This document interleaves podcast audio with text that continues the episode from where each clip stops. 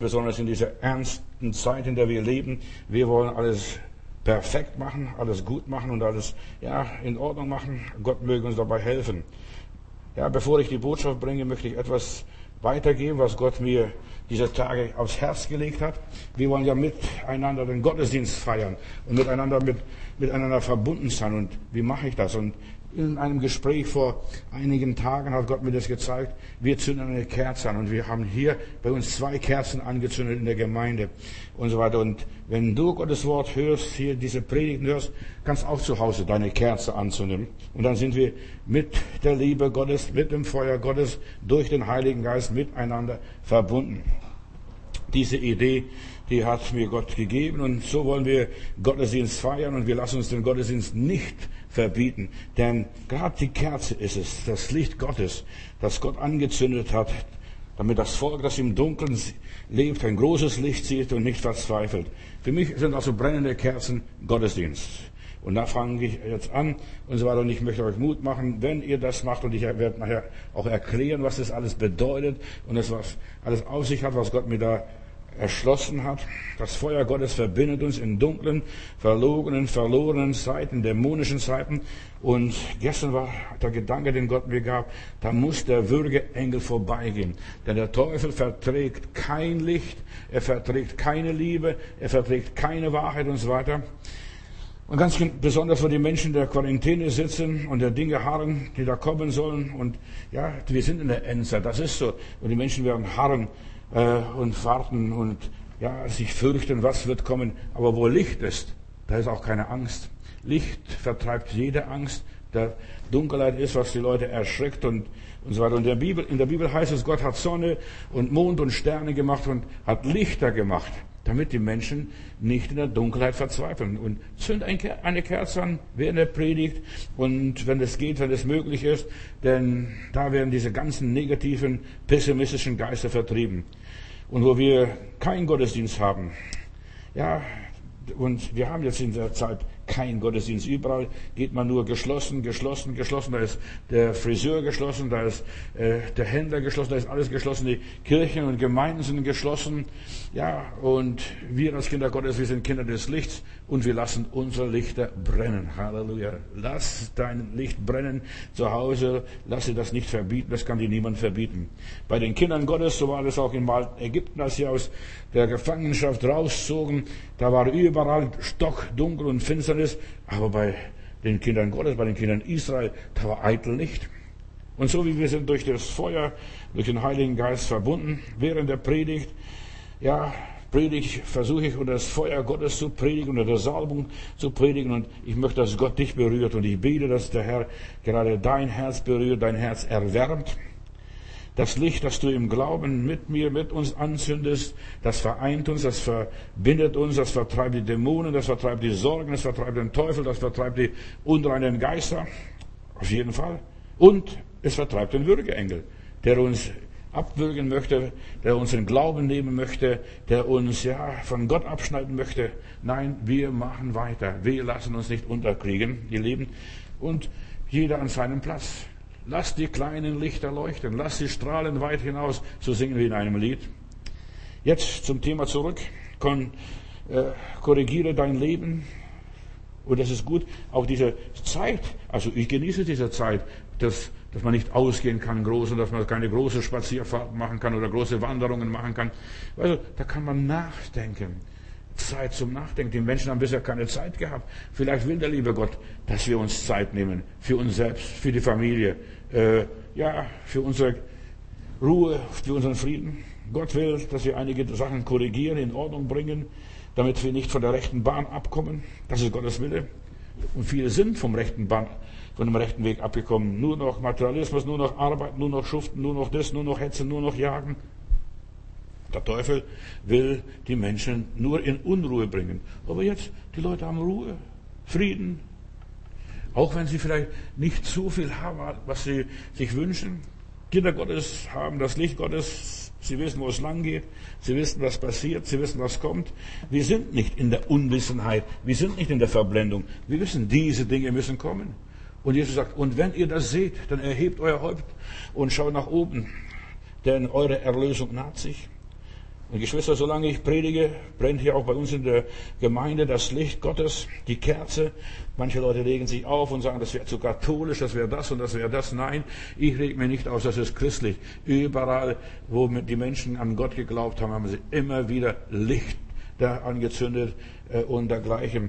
Bei den Kindern Israel, als sie da dieses Purim-Fest gefeiert haben, sie haben sogar im Fenster Kerzen hineingestellt und, und so weiter und gezeigt, hier, hier wohnen Leute, die an Gott glauben, die Gott lieben und dergleichen. Die Gott lieben werden sein wie die Sonne. Lob und Dank. Sein Wort ist unseres Fußes Leuchte, deshalb auch das Licht hier. Wir wissen vom Wort Gottes her, wo das, wo das alles hinführt und so weiter und wo wir hingehen sollen. Das Wort Gottes leitet uns. Das Licht Gottes ist unseres Fußes Leuchte. Jeder Schritt ja, vom Heiligen Geist beleuchtet. Und ich habe in den nächsten Tagen viele interessante Botschaften, die Gott mir gegeben hat. Leider kann ich das nicht in einer Stunde predigen. Eigentlich könnte ich, aber das würde dann bis nach Mitternacht gehen, meine, meine Andacht und meine Predigt. Aber das will ich euch nicht antun. Deshalb ich teile es in schönen in Raten, so damit ihr immer wieder hören dürft und könnt. Wir sind durch das Licht Gottes verbunden, durch die Erleuchtung, durch das Zeugnis des Heiligen Geistes und wir haben eine ein gemeinsames Zeichen, das ist die Flamme Gottes. Halleluja. Mit Gottes Hilfe werden wir auch diese dunkle Zeit überleben und das Leben meistern. Bisher, das Leben ging immer weiter. Kannst die Geschichte studieren, wie du willst. Das Leben ging immer weiter. Und wir werden das Leben mit Gottes Hilfe meistern. Selbst wenn die Politiker uns einsperren bei Wasser und Brot, wir werden unser Leben meistern. Unseren Glauben und unsere Hoffnung lassen wir uns von niemand verbieten, von niemand nehmen. Das, was im Herzen ist, das kann uns nicht genommen werden. Man kann uns den Kopf abschneiden, aber man kann den Glauben uns nicht aus dem Herzen reißen. Und deshalb korrigier mal dein Leben, schau dein Leben nach. Ist das wirklich alles so, wie es sein sollte? Ich möchte ein paar Gedanken mit euch teilen und ich gebe das weiter, was Gott mir gezeigt hat. Lerne zu tun, was der Heilige Geist sagt. Lerne zu tun, was der Heilige Geist dir persönlich sagt, wie er dich leitet. Tue nichts, was Gott traurig macht. Das sind diese Korrekturen. Nimm sie vor. Frag, Herr, erfreut es dein, dein Herz, jubelt der Himmel. Der Himmel freut sich über jeden Sünder, der Buße tut. Da ist Applaus im Himmel, da ist Jubel und Gesang. Also, Buße hat noch nie jemand geschadet. Buße, ich meine nicht Büßen, sondern Umkehr, Sinnesänderung. Alles hört auf in dieser Welt, so steht es in der Heiligen Schrift. Weissagen hört auf, Prophezeiungen hören auf, Wunder hören auf, äh, große Taten des Glaubens hören auf, Krankenheilungen hören auf, aber eins hört nicht auf, das ist die Liebe. Das ist die Liebe Gottes und so weiter. Und deshalb bleibe in der Liebe, egal was ist. Liebe deine Feinde, liebe die dich hassen, liebe die dich verfolgen. Korrekturen. Lass uns einfach korrigieren unser Leben. Liebe ich wirklich alle Menschen? Liebe ich meine Brüder, meine Schwestern, meine Verwandten, meine Freunde?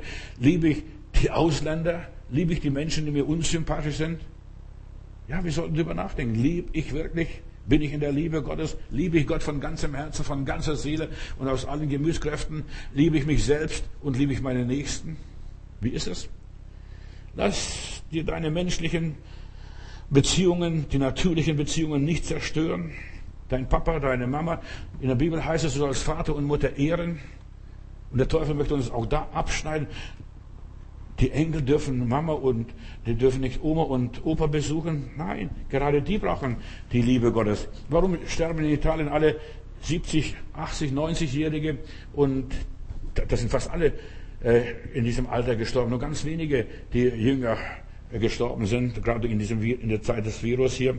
Warum? Weil die Beziehungen gestört sind. Wenn die Beziehungen gestört sind, wird der Mensch krank, kann gar nicht gesund werden, wenn er selbst gesund werden möchte. Selbst wenn er die besten Medikamente bekommt, er wird nicht gesund. Der Mensch heilt durch die Beziehung.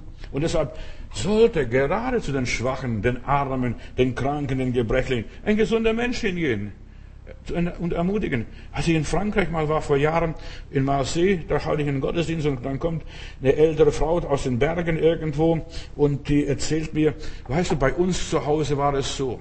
Und dann erzählt sie mir, bei denen zu Hause war, ich habe über Krankenheilung gesprochen, und dann erzählt sie mir, bei uns zu Hause war es so, wenn jemand schwer krank war, da hat man im Dorf einen gesunden Menschen gesucht, und diesen gesunden Menschen hat man dann dem Kranken ins Bett gelegt. Und der Krank ist durch die gesunde Person gesund geworden.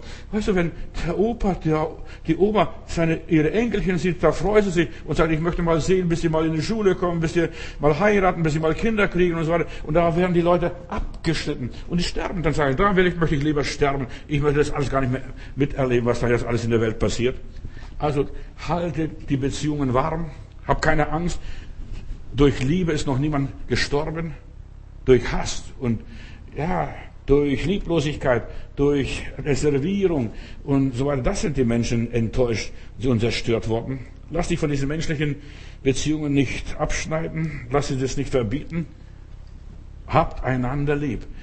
Ich war so erfreut, als ich einen Film sah, gestern Abend, glaube ich, war das. Da sind die Russen die feiern in einem Kloster da Gottesdienst und die Russen, diese Mönche haben gesagt, wir lassen uns nicht nehmen, das, die Krankensalbung, wir lassen uns nicht nehmen, die Liebe, die Umarmung und so weiter. Gerade das ist, was die Leute brauchen. Die Leute brauchen heutzutage Liebe, mehr Liebe als je zuvor in dieser lieblosen Zeit. Wir sind in der Endzeit, ihr Lieben. Es wird alles verboten. In meiner Bibel heißt es in Thessalonicher Brief, einmal, da werden sie verbieten, Fleisch zu essen, die werden verbieten zu heiraten, die werden verbieten alles Mögliche, sie werden alles verbieten. Lass dir nichts verbieten. Das, was verkehrt ist, das solltest du lassen. Da sollte man den Leuten das verbieten, zu sündigen und dergleichen, aber zu lieben. Gott hat uns auf Liebe angelegt. In alle, in alle Liebe, verstehst du, wir sind auf Liebe angelegt. Und alles, was der Mensch braucht, ist Liebe.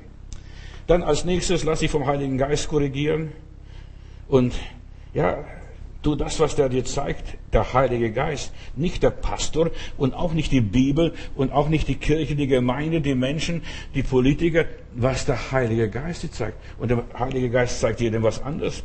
Und er zeigt dir, was wichtig ist. Ich komme nachher darauf noch zu sprechen. Wir brauchen das, nicht nur das Logos, das Wort, geschriebene Wort, das Stein gemeißelte Wort. Wir brauchen auch das Rema, das Wort, das Gott persönlich für den Augenblick, für die Situation gibt.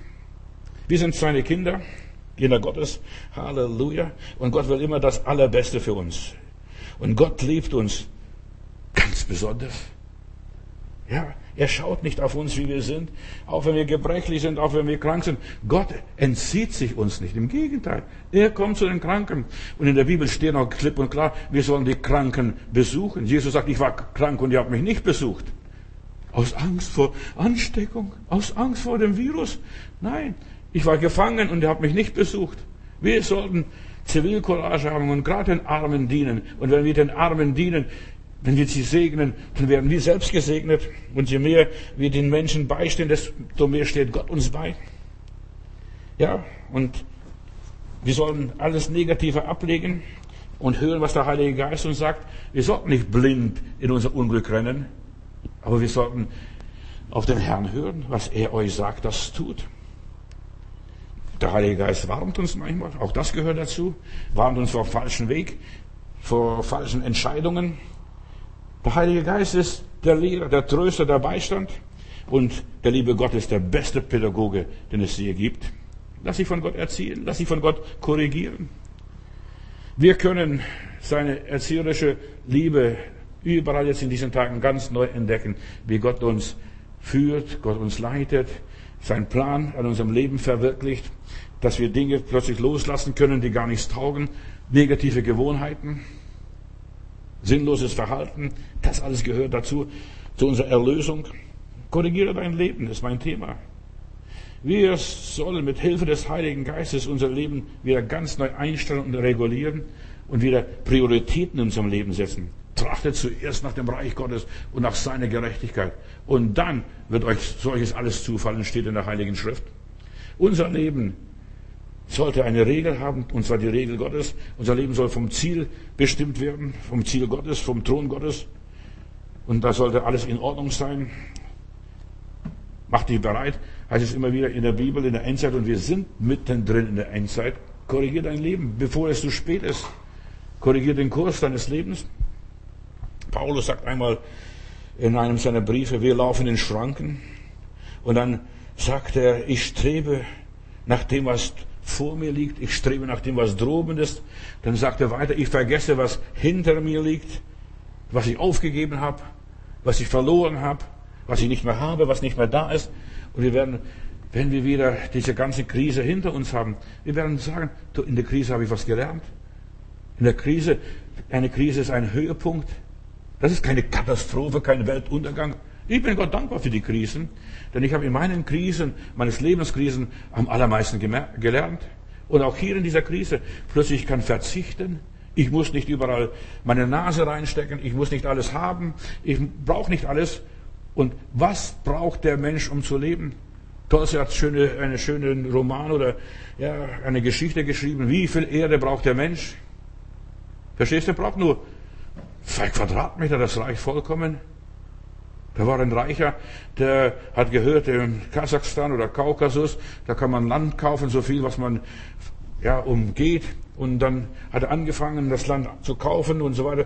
So viele kann und überall da einen Pflock reingehauen, bis hierher und bis hierher. Und dann sagt er, aber hier auf dieser Seite ist auch noch so ein schönes Stück Land, das will ich auch noch haben. Und dann kommt er wieder kehrte um und er sieht, die Sonne geht langsam um, denn es war abgemacht. Also wenn du das, was du bei einem Tag umgehst, das wird dein Tagwerk sein, das wird das Land sein, das du kaufen kannst und bekommst von uns.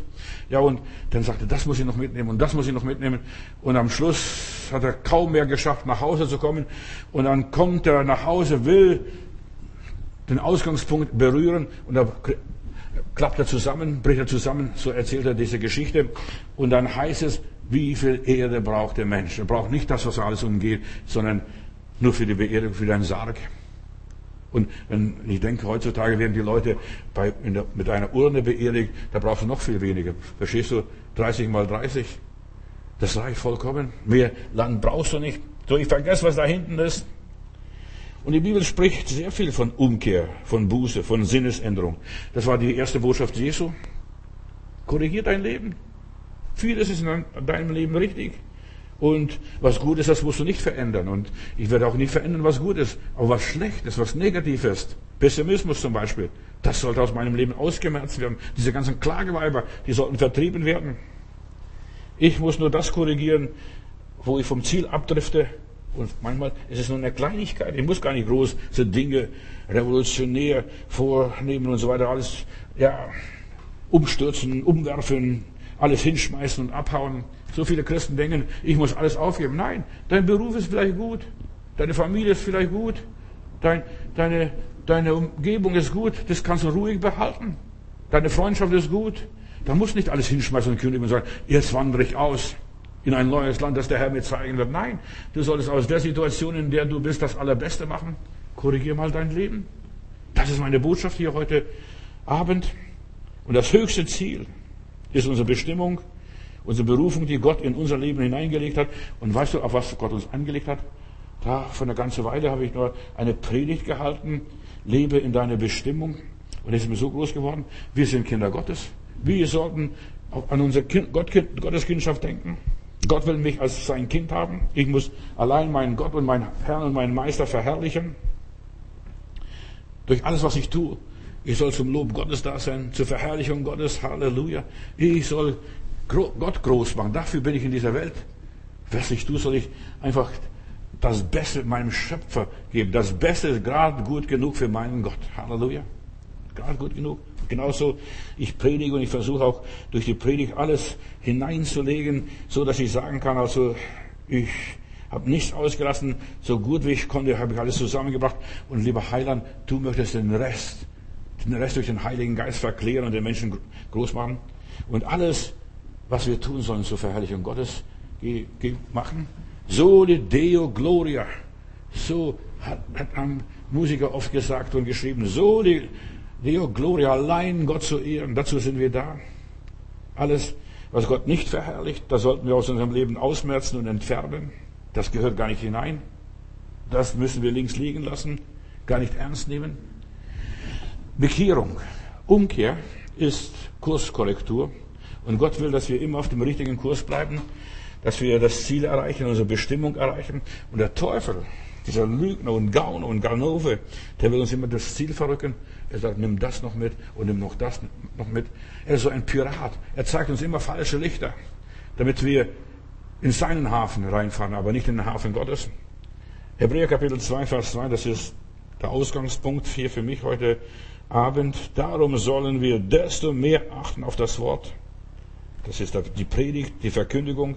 Damals haben sie noch nicht die Bibel gehabt, als das geschrieben worden ist. Darum sollen wir desto mehr achten auf das Wort, dass wir hören, damit wir nicht am Ziel vorbeitreiben. Das gilt für die Gläubigen. Wir sollen auf das Wort hören. Was hat der Geist der Gemeinde zu sagen? Denk an die Sendschreiben. Wer Ohren hat zu hören, der höre, was der Geist zu sagen hat. Auch jetzt durch diese Geschichten, durch diese Umstände, durch die Situation. Was hat der Heilige Geist uns zu sagen? Die Strömung ist sehr wichtig, wenn du als Seefahrer unterwegs bist. Viele werden hin und her gerissen. Ja, der eine sagt so, der andere sagt so. Und du weißt am Schluss nicht mehr, was du glauben solltest. Das ist die Zeit der Verwirrung. Der eine erklärt es so, du solltest deiner Meinung gewiss sein. Und das ist, komm zurück zu deiner Meinung, bilde die, deine eigene Meinung, gebrauche deinen eigenen Kopf. Du musst hören, was dein Herz dir sagt. Geschwister, es ist so wichtig, dass wir das Wort hören. Was sagt der Heilige Geist durch die Predigt, durch die Verkündigung, auch heute Abend? Du Frieden? In Sachen, wo du keinen Frieden hast, lass die Finger weg. Das ist nichts für dich. Aber da, wo du Frieden hast, da weißt du, Gott ist ein Gott des Friedens.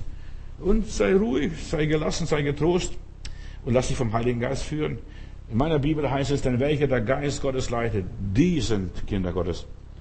Luther hat natürlich ein bisschen anders übersetzt, welche der Geist Gottes treibt, die sind Gottes Kinder. Der Heilige Geist treibt niemand. Der Heilige Geist leitet. Halleluja. Der Heilige Geist leitet Schritt für Schritt. Als Steuermann deines Lebens bist du für dein Leben verantwortlich. Du musst den Hafen kennen, den Hafen anpeilen und auch den Hafen am Schluss erreichen. Was nützt es, du fährst los und du kommst nicht an? Und es gibt so viele Leute, die einfach losfahren und sie wissen gar nicht, wohin die fahren, hinfahren. Ich denke, ich, ich suche den Seeweg nach Indien und da finden sie Amerika am Schluss. So wie Christoph Kolumbus. Die meisten Schiffskatastrophen passieren und geschehen deshalb, weil die Navigation, diese ganze Navigation äh, mangelt. Die gehen nach den Winden, nach den Strömungen, nach dem und nach dem und sie werden vom Kurs abgetrieben. Und dann irgendwo zerschellen sie am Felsen. In früheren Jahren orientierte man sich immer an der Sonne oder an den Polarstern. Und so auch heute, wir Christen sollen uns orientieren an diesem Polarstern. Das ist die Venus bei uns hier auf unserer Hemisphäre. Ja, der Morgenstern und der Abendstern. Und dann stimmt immer noch, wenn wir uns auf diesen Kurs äh, korrigieren und orientieren. Jesus ist der Morgenstern, der helle Morgenstern. Ja, und orientiere dich an Jesus. Dafür so richtig. Kurskorrekturen, wie mache ich das richtig? Ich habe immer wieder eine Frage in meinem Leben, wenn ich keine Bibelstelle habe und keine logische Antwort und Erklärung für irgendetwas habe, dann sage ich, was würde Jesus tun? Was würde Jesus tun? In der Situation, in der ich jetzt stecke, was würde Jesus tun? Und das ist diese, diese Korrektur nach dem Morgenstern und Abendstern. Wie würde, ich, würde sich Jesus verhalten? Wir als Christenmenschen, wir sind auf einer Seereise über diesen Ozean des Lebens und viele möchten den Heimathafen dieses neue Jerusalem erreichen, die Welt Gottes. Aber sie wissen und müssen auch wissen, dass es den Teufel gibt. Der Teufel versucht uns abzulenken. Und das ist die große Gefahr. Die Verführung. Du musst keine Angst haben vor der Verfolgung.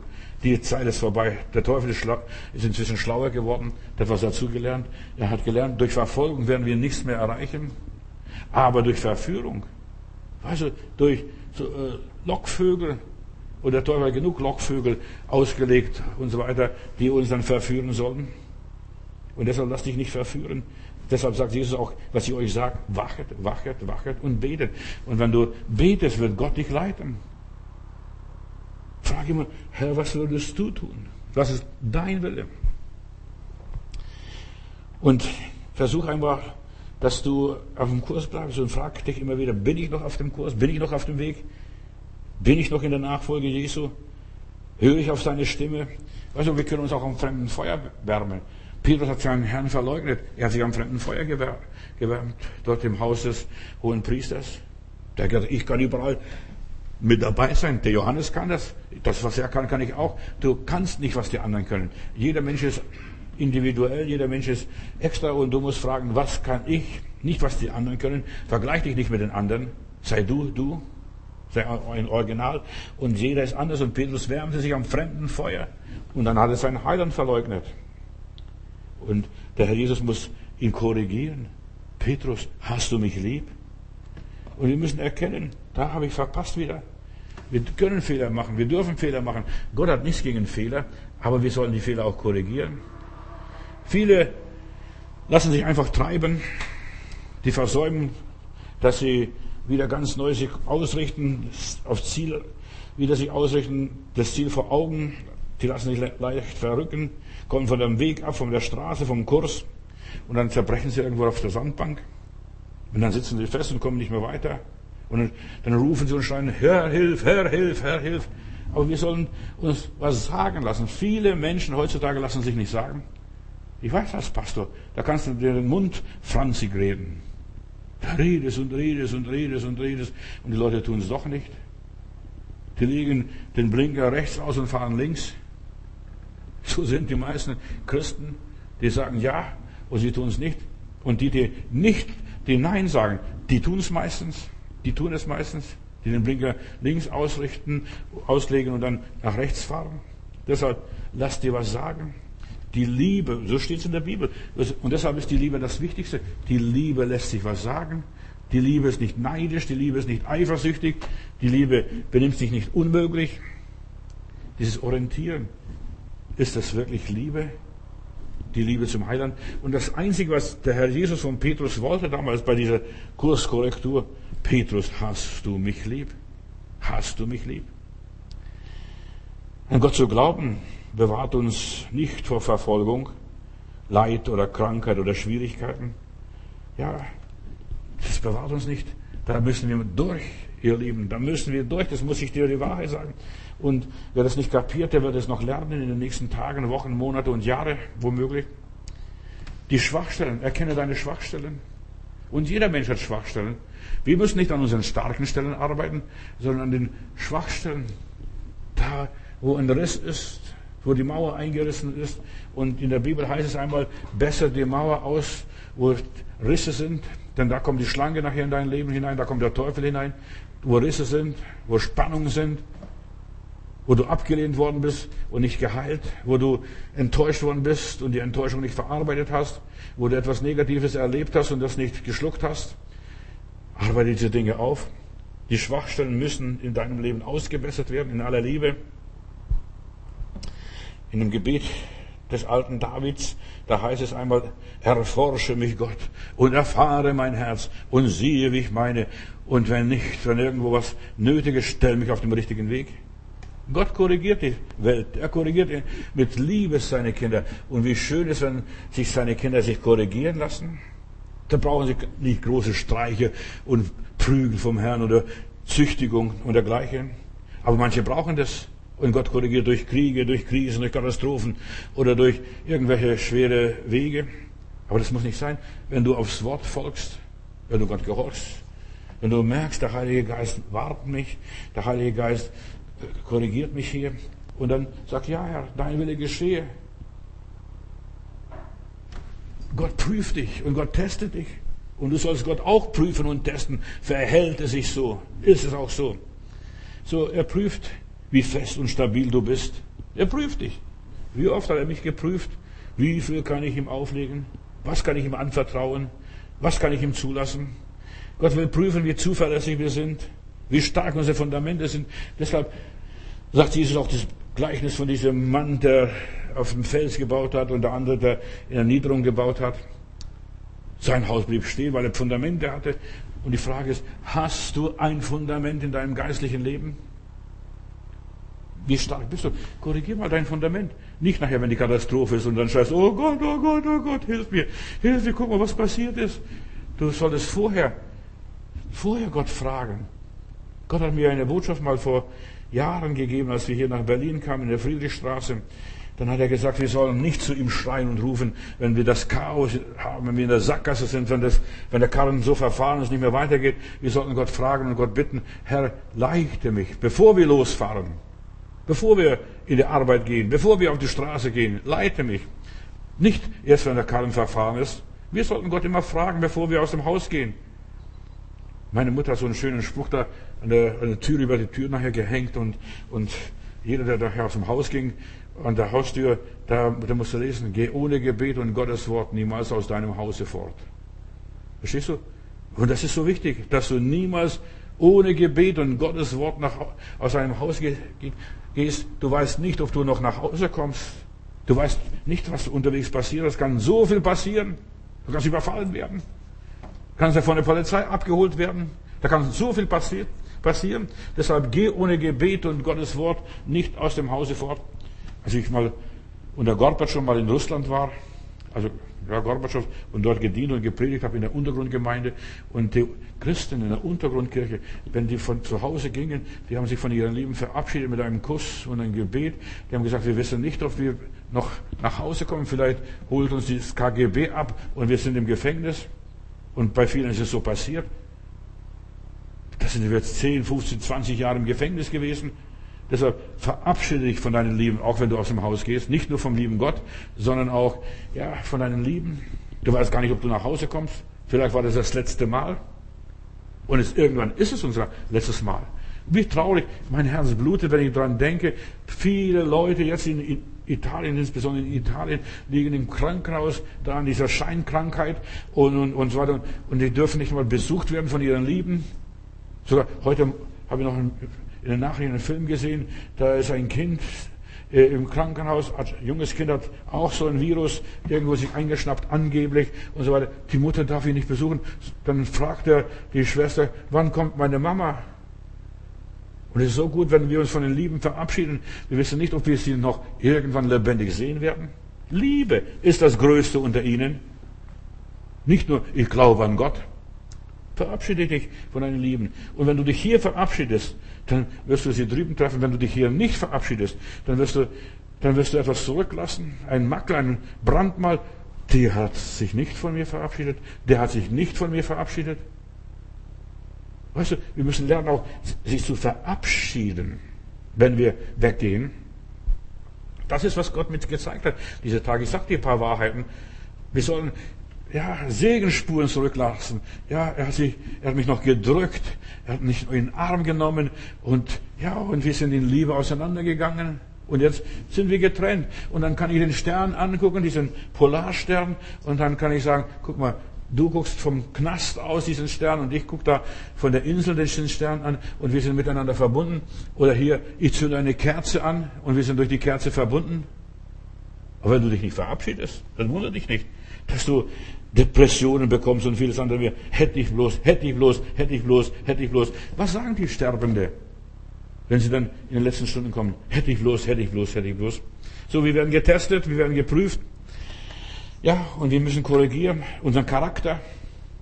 Unser Charakter wird geprüft, unsere Persönlichkeit wird geprüft. Unsere Persönlichkeit wird geprüft. Wie sind wir als Menschen? Halten wir durch? Was vertragen wir überhaupt? Kannst du Steine schlucken. Manchmal musst du Steine schlucken. Nicht nur Kirschsteine. Richtige Steine. Verstehst du? Kann dein Magen all das verdauen? Kannst du vergeben? Das ist so wichtig. Korrigier mal. Kann ich allen Leuten vergeben? Oder habe ich Feinde? Oder, also den mag ich absolut nicht. Oder die oder jenem.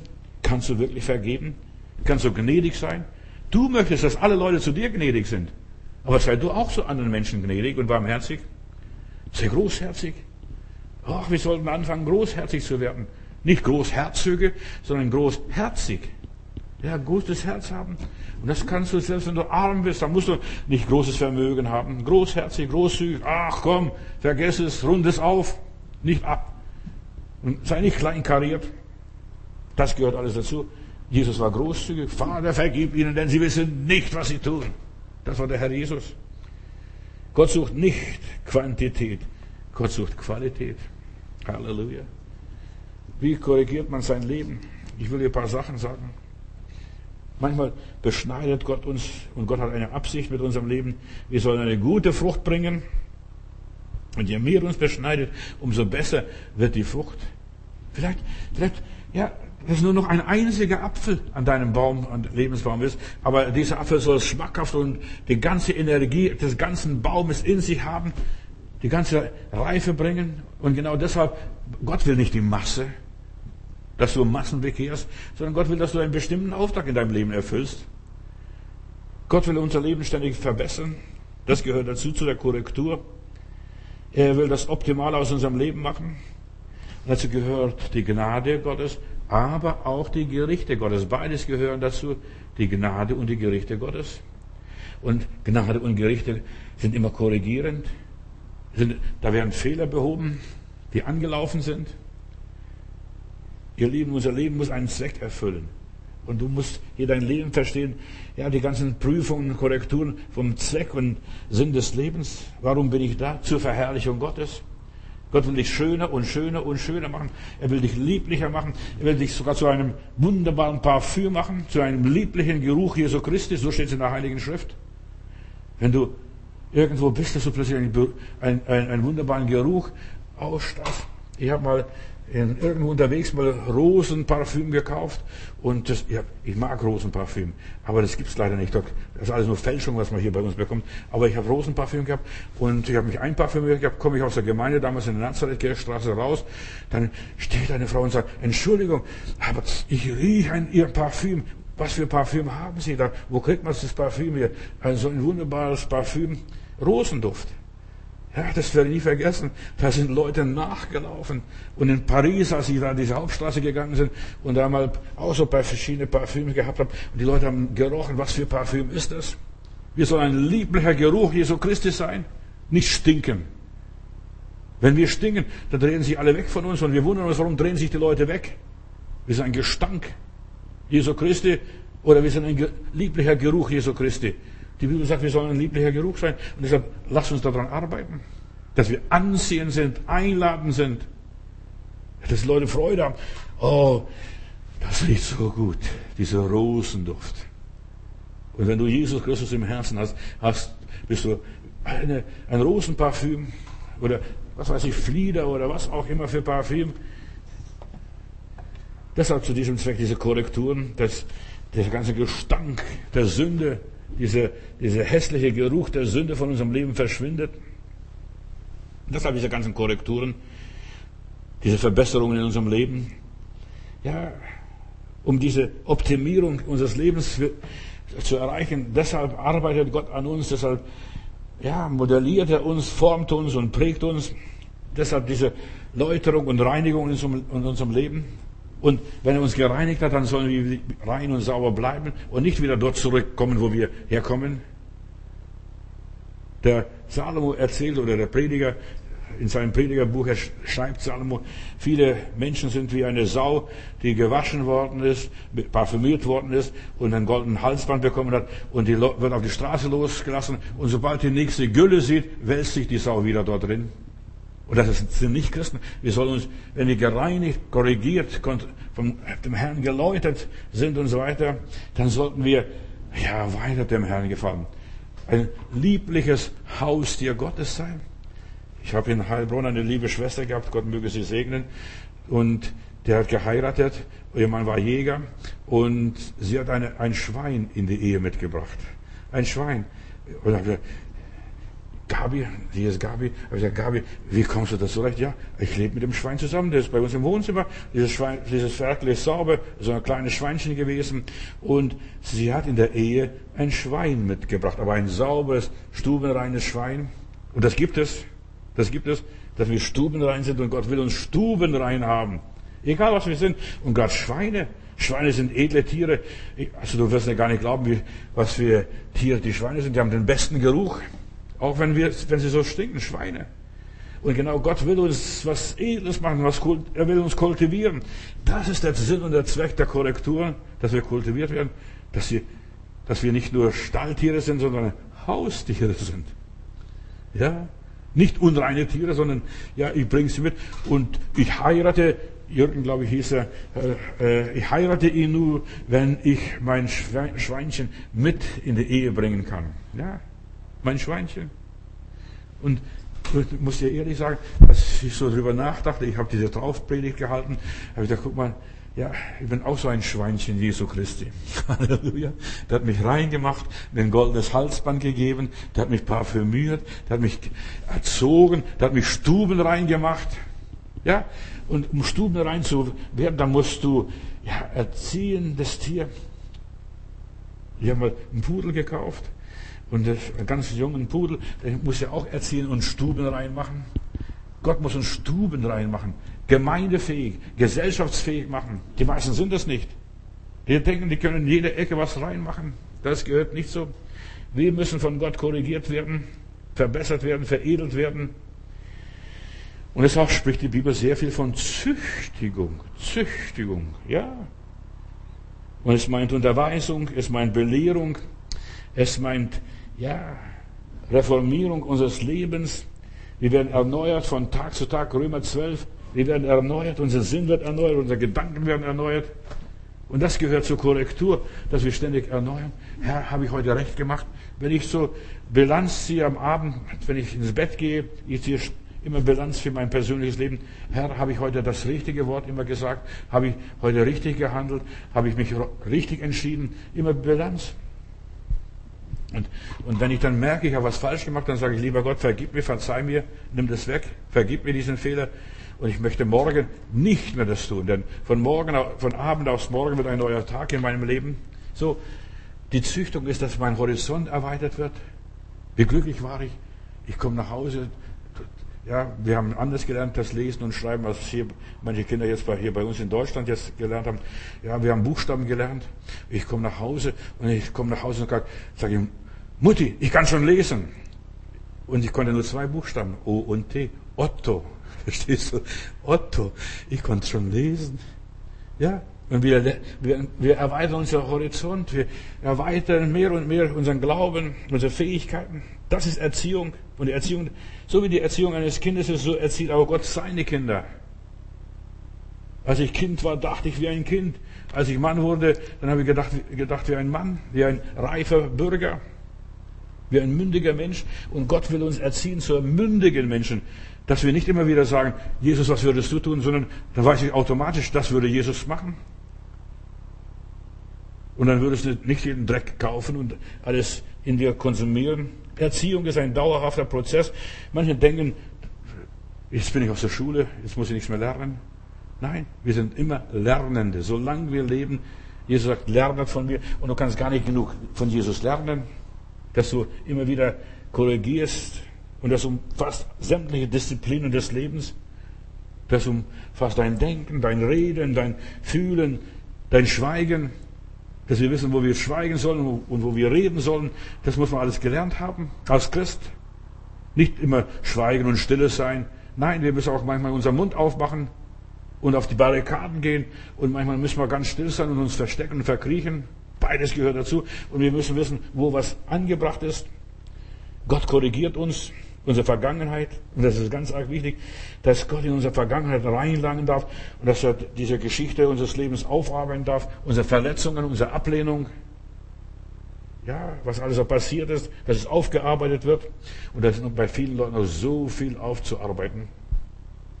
Und das ist diese Aufarbeitung der Vergangenheit, das ist innere Heilung.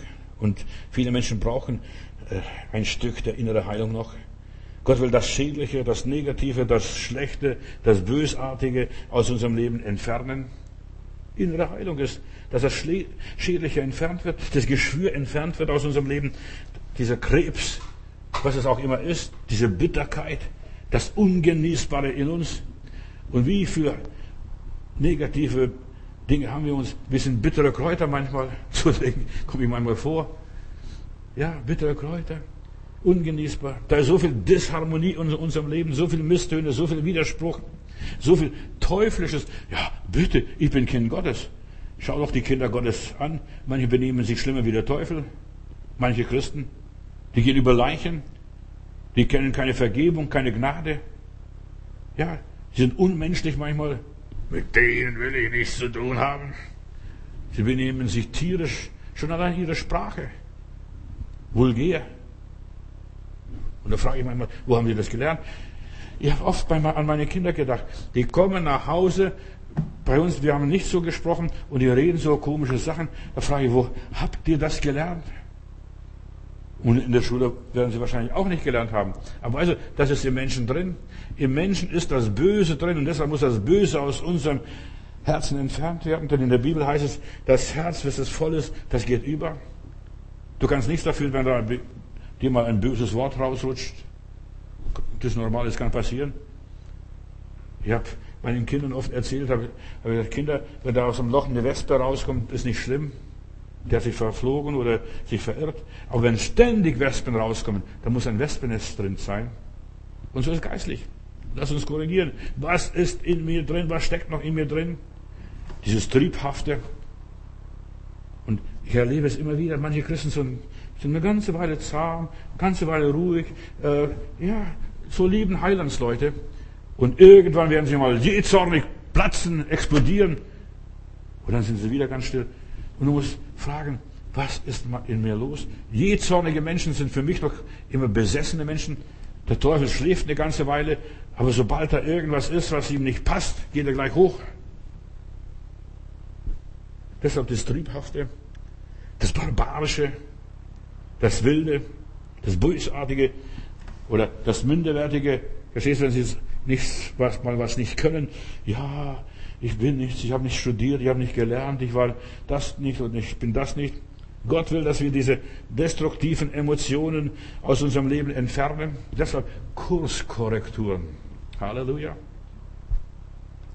Damit der Schaden in unserem Leben, ja, wie jetzt bei dieser Quarantäne, eingegrenzt wird. Aus, oder ausgegrenzt wird, ja. Nimm Korrekturen vor.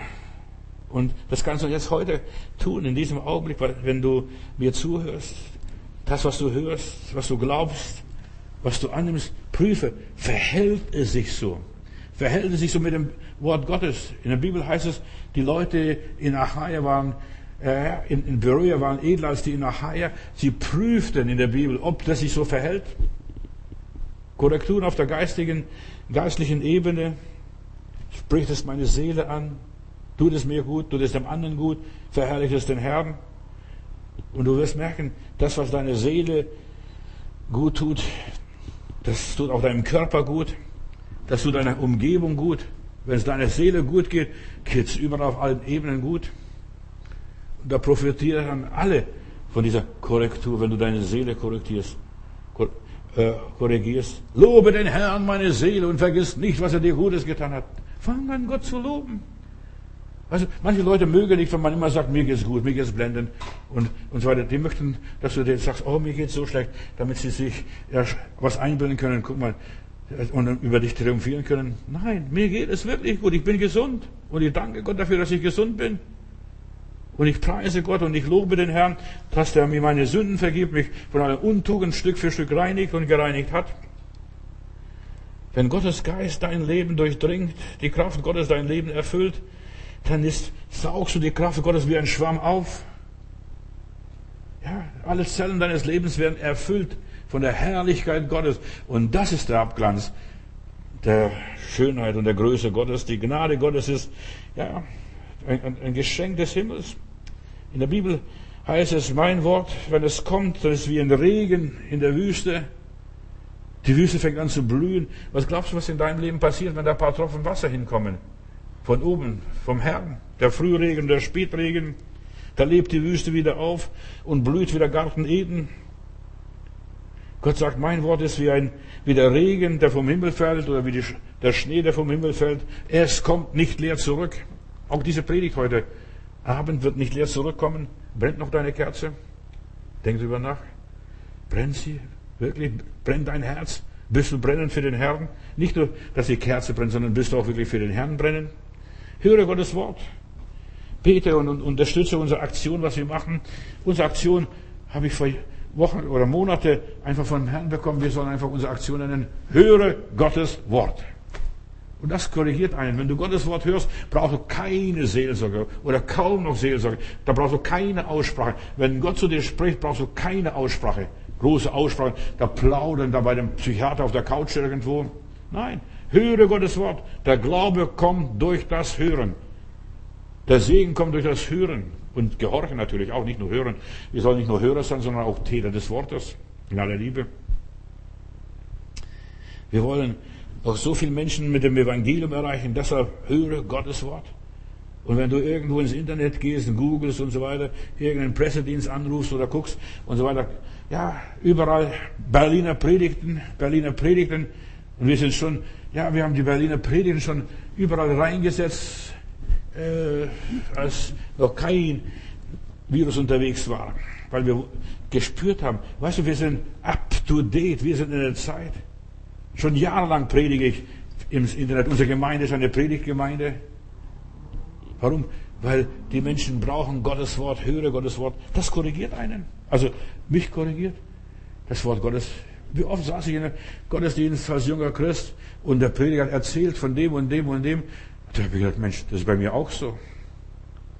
Und dann bin ich in mir selbst gegangen, habe mich selbst geprüft, habe gesagt, lieber Gott, guck mal, was dem geholfen hat, das kann auch mir helfen. Und das habe ich angewandt und das hat funktioniert.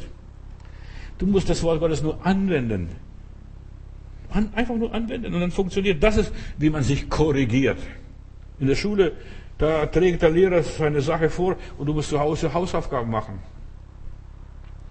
Was nützen die offenen Türen, wenn wir nicht hindurchgehen? Denn bald kommt die Nacht, ihr Lieben. Deshalb, wir wollen wirken, solange es Zeit ist, solange es noch möglich ist, solange man das kann, solange man uns nicht abschaltet, solange man uns nicht verbietet. Ja? Solange uns nicht kriminalisiert. Verstehst du?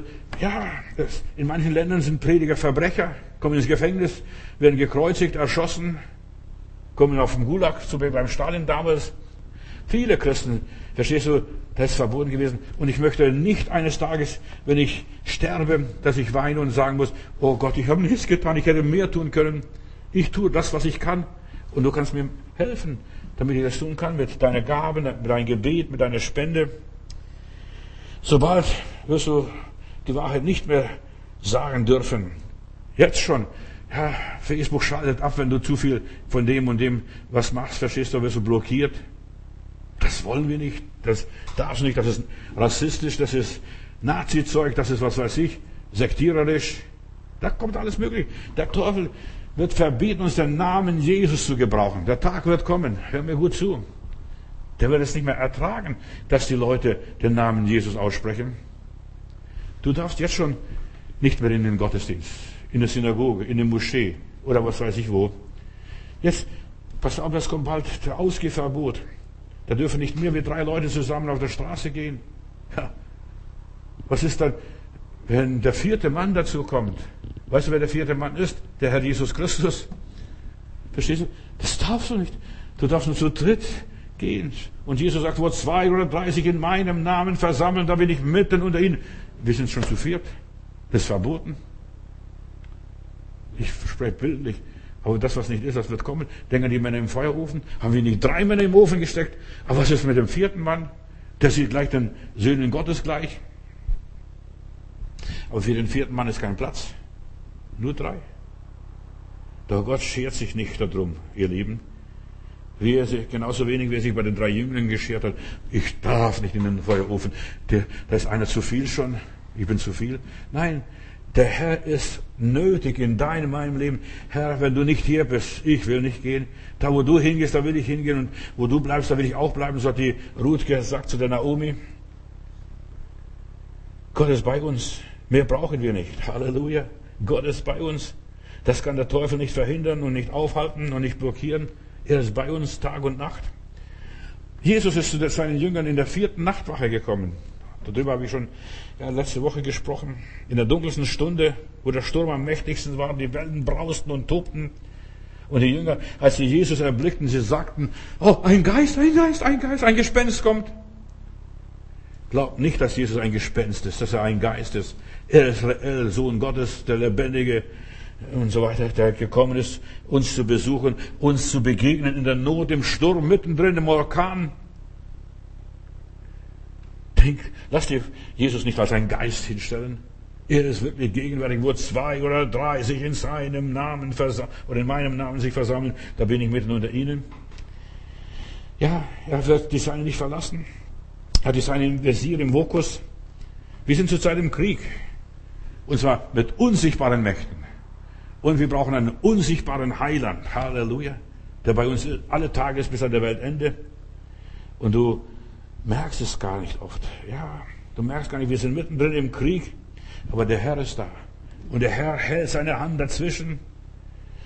Jesus tritt auf den Plan in der vierten Nachtwache, wo es am dunkelsten ist. Und seiner Macht kann der Teufel nichts entgegenstellen. Und ich bin so dankbar für diese wunderbaren Evangeliumsgeschichten. Keine Macht dieser Welt kann Jesu Macht widerstehen. Macht liegt in Jesu Namen, in Jesu Händen. Der Teufel kann Jesus nicht verhindern. Genauso wie der Teufel würde sogar die Sonne uns noch abstellen und verbieten. Ja. Aber die Natur erwacht, der Frühling kommt. Jesus lebt. Halleluja. Wir haben in ein paar Wochen Ostern. Jesus auferstanden. Das möchte uns auch verbieten, damit wir Christen kein Ostern, kein Auferstehungsfest feiern. Zünde deine Kerze an. Jesus lebt. Halleluja. Das Feuer brennt. Der Teufel kann nicht verhindern, dass wir einen grenzenlosen Gottesdienst feiern. Ja, ich war so begeistert, als ich diese Vision bekam mit der Kerze. Ja, und als diese Schwester sagte, was, ich wäre gern bei euch, was kann ich tun, dass ich mit euch verbunden bin, habe ich gesagt, zünd eine Kerze an. Wir haben eine Kerze an und wir sind verbunden im Geist. Ja, wir sind ein Herz und eine Seele, solange diese Flamme flackert. Und da überall, wo die Predigt gehört wird, egal was da passiert, und die Kerze brennt, da ist Gottes Kraft wirksam, da lagern sich die Engel Gottes um uns. Das Licht füllt den ganzen Raum aus.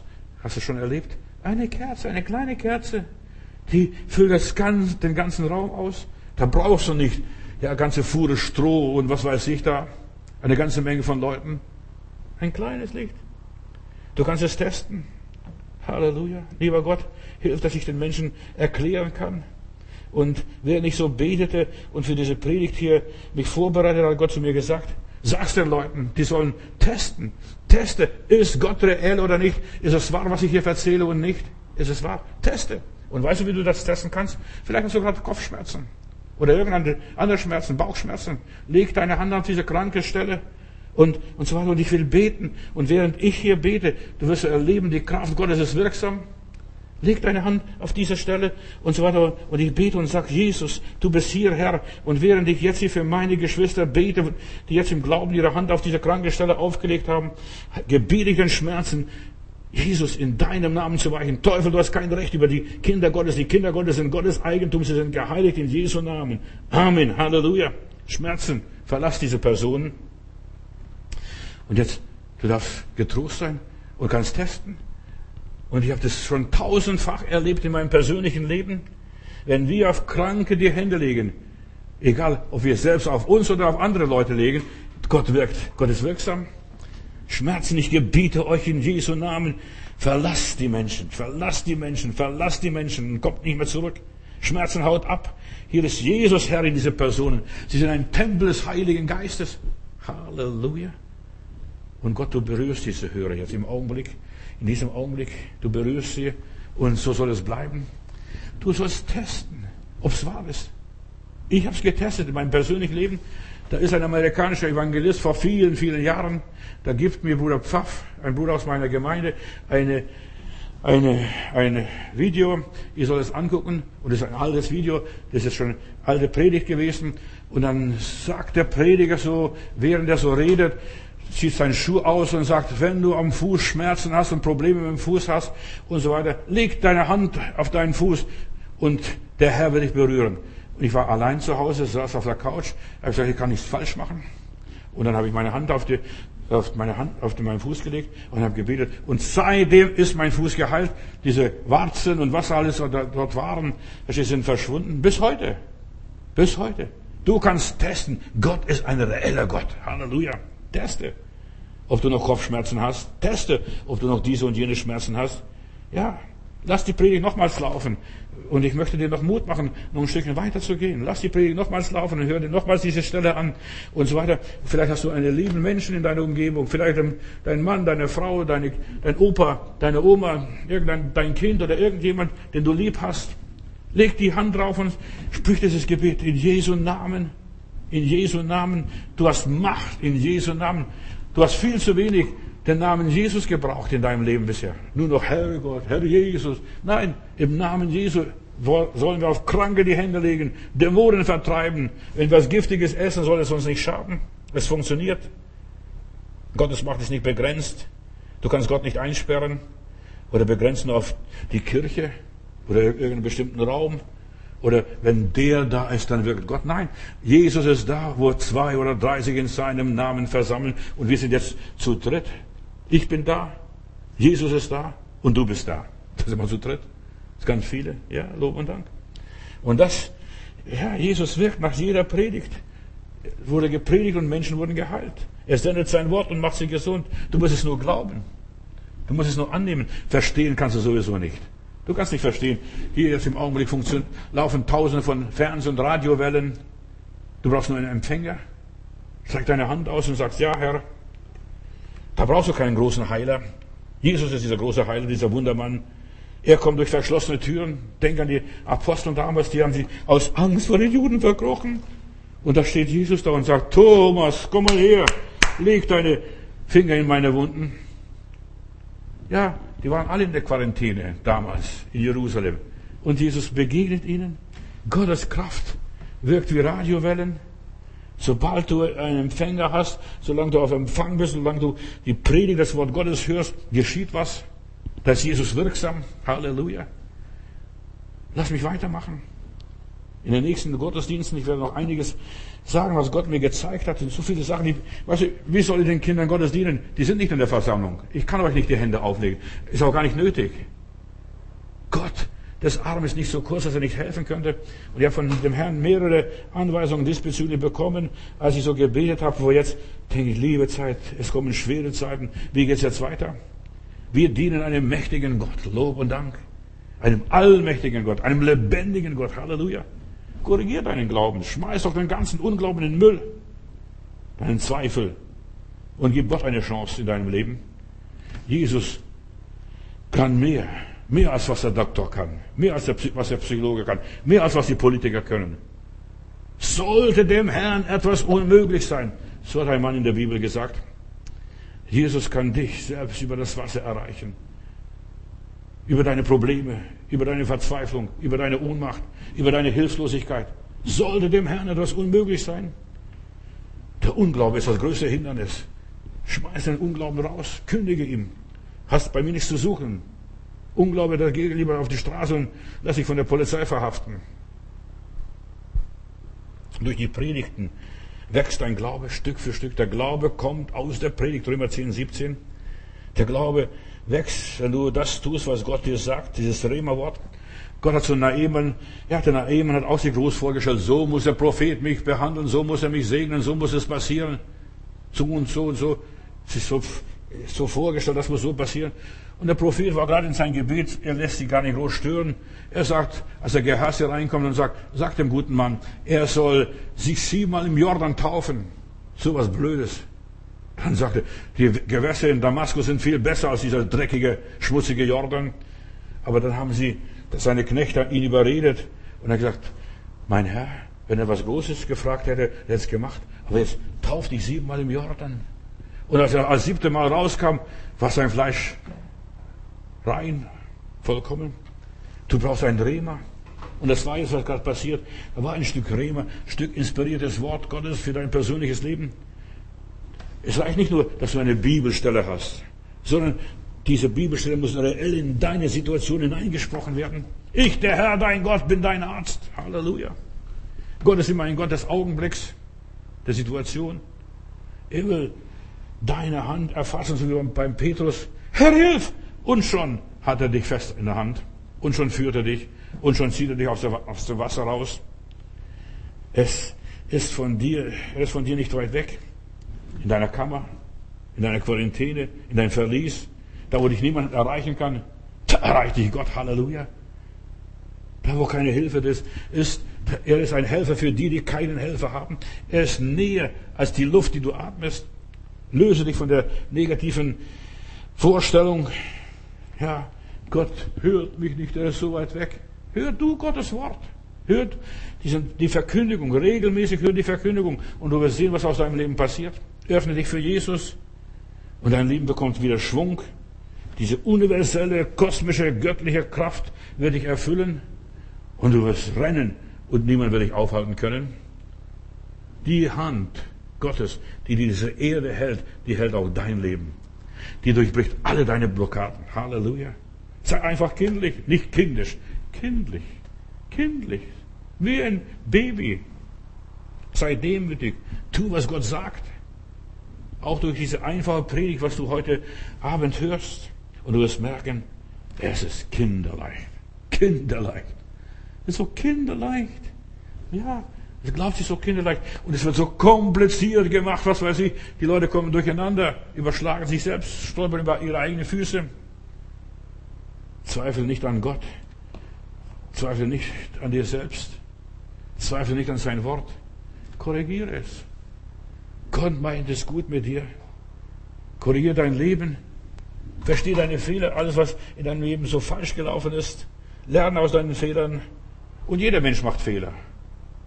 Selbst der Heiligste. Ja. Gott vergibt dir und mir und uns unsere Fehler. Und mach aus deinem Fehler kein Drama gleich. Oh, die Welt geht unter. Mach keine Tragödie und kein Theater daraus. Bisher ist die Welt noch nicht untergegangen. Und wie viele Fehler haben die Menschen gemacht? Verstehe die Fehler und mach aus deinen Fehlern das Beste. Bereue deine Fehler und sag, es tut mir leid, Heiland, was ich heute gemacht habe. Es war falsch. Versöhn dich mit dir selbst und versöhn dich mit Gott. Und sag Gott, dass du ihn lieb hast. Dass du nach dem besten Wissen und Gewissen gehandelt hast. Ja, aus deinem Glauben heraus. Lebe im Willen Gottes. Ich bin in Jerusalem in einem Kibbutz, oder bei Jerusalem in einem Kibbutz und da war eine konkurrente jüdische Frau. Und diese Frau hat uns ist uns aufgefallen, ist eine fromme Frau, verstehst du, und wenn ich was gefragt habe, aber könnten Sie mir uns ein Taxi bestellen, wir wollen nach Jerusalem fahren, sagt er so, Gott will und wir leben. Nur okay, nächstes Mal, wir haben ein paar Kopfkissen gebraucht, ein paar Decken gebraucht noch für unsere Gruppe, komme ich runter und dann sage ich, äh, könnten Sie uns ein paar Kissen und ein paar Decken geben, so Gott will und wir leben. Immer was, sie, was, was man von, sie, von ihr gefragt hat, hat sie immer diesen frommen Spruch gehabt, so Gott will und wir leben. Aber ich habe mir was gemerkt, diese Frau habe ich nicht mehr vergessen. Sie hat für jede Lapali immer gesagt, so Gott will und wir leben. Wer weiß es, ob wir noch leben, ob wir noch erleben, so Gott will und wir leben. Leb im Willen Gottes, sei für alles dankbar, auch für das Negative auch für das, was du nicht verstehst, auch für das Unbegreifliche, für das Komische, das Befremdende, das Unerklärliche. Fange an, Gott zu lieben, mehr als die Welt, dieses Vergängliche und so weiter. Und dann wirst du merken, das Danken setzt Kräfte frei, positive Kräfte. Und du bekommst Kraft, die von Gott kommt und dein Leben bekommt eine Wende. Hab eine Beziehung zu Gott, liebe Gott und es wird alles gut werden. Halleluja. Liebe Gott, wende dich gedanklich zu Gott. Denke über Gott. Und je mehr du über Gott denkst und nachdenkst, desto größer wird Gott. Und bevor ich jetzt bete, ich möchte noch in eigener Sache was sagen.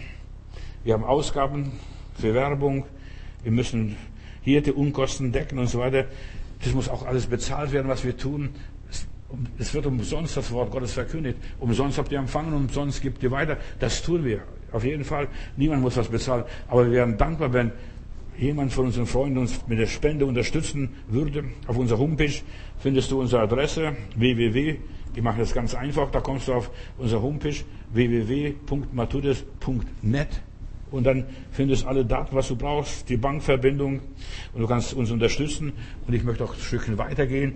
Ich möchte auch einfach nur dir Mut machen, wenn du Fragen hast, weniger Fragen, wenn du Gebet brauchst, wenn du Fürbitte brauchst. Sag einfach, schreib uns ein paar Zeilen, keinen Roman, kein Krimi, sondern sag uns, das und das ist dein Problem. Wir werden hier beten, wir werden diese Gebete hier unter das Kreuz Jesu Christi bringen und ja, wo die Kerzen brennen, die Gegenwart Gottes und solange ich predige, werden diese Gebete hier bei uns sein.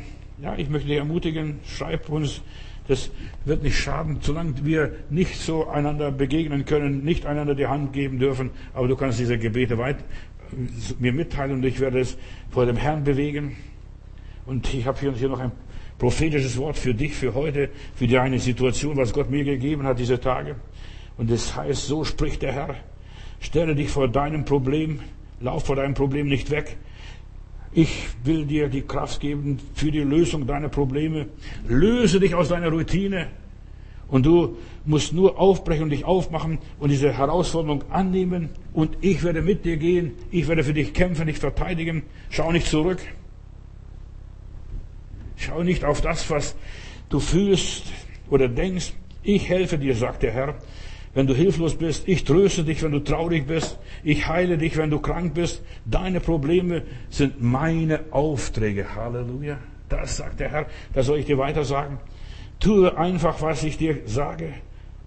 Tue es einfach. Ob du es verstehst oder nicht, sei gehorsam meinen Worten, was dein Herz dir sagt, was mein Geist dir sagt, was du aus der Predigt verstehst und so weiter. Und das wird dich geistlich fit und stark machen und es wird deinem Leben Qualität geben und eine Glanzleistung in, de, Glanzleistung in deinem Leben bringen. Und das sind die Worte, die Gott mir gab. Hör das. Hör Gottes Wort einfach, dieses Rema für dich persönlich. Lieber Vater im Himmel, ich danke dir, dass du uns Jesus gegeben hast. Wir sind durch Jesus so gesegnet. Halleluja. In ihm haben wir alles, was wir brauchen. Jesus, du gehst mit uns, du gehst uns voran. Und du bist bei uns, wo wir hingehen. Und du stehst an unserer Seite. Du sagst, ich will dich nicht verlassen noch versäumen. Jesus, ich danke dir für deine Gegenwart und dass wir deinen Namen haben. Dein Name ist wie eine köstliche Salbe. Halleluja. Mit dir sind wir immer in der Mehrzahl. Mit dir sind wir verbunden. Danke, Herr Jesus. Halleluja. Danke, Herr Jesus. Segne alle meine Hörer jetzt in diesem Augenblick, wo sie auch immer sind. Preis dem Herrn. Sei wieder das nächste Mal dabei. Sonntag, wir haben Sonntag, das Wort Gottes und das Thema wird hier sein, lebe ein brauchbares Leben. Gott sei mit dir und auf Wiederhören.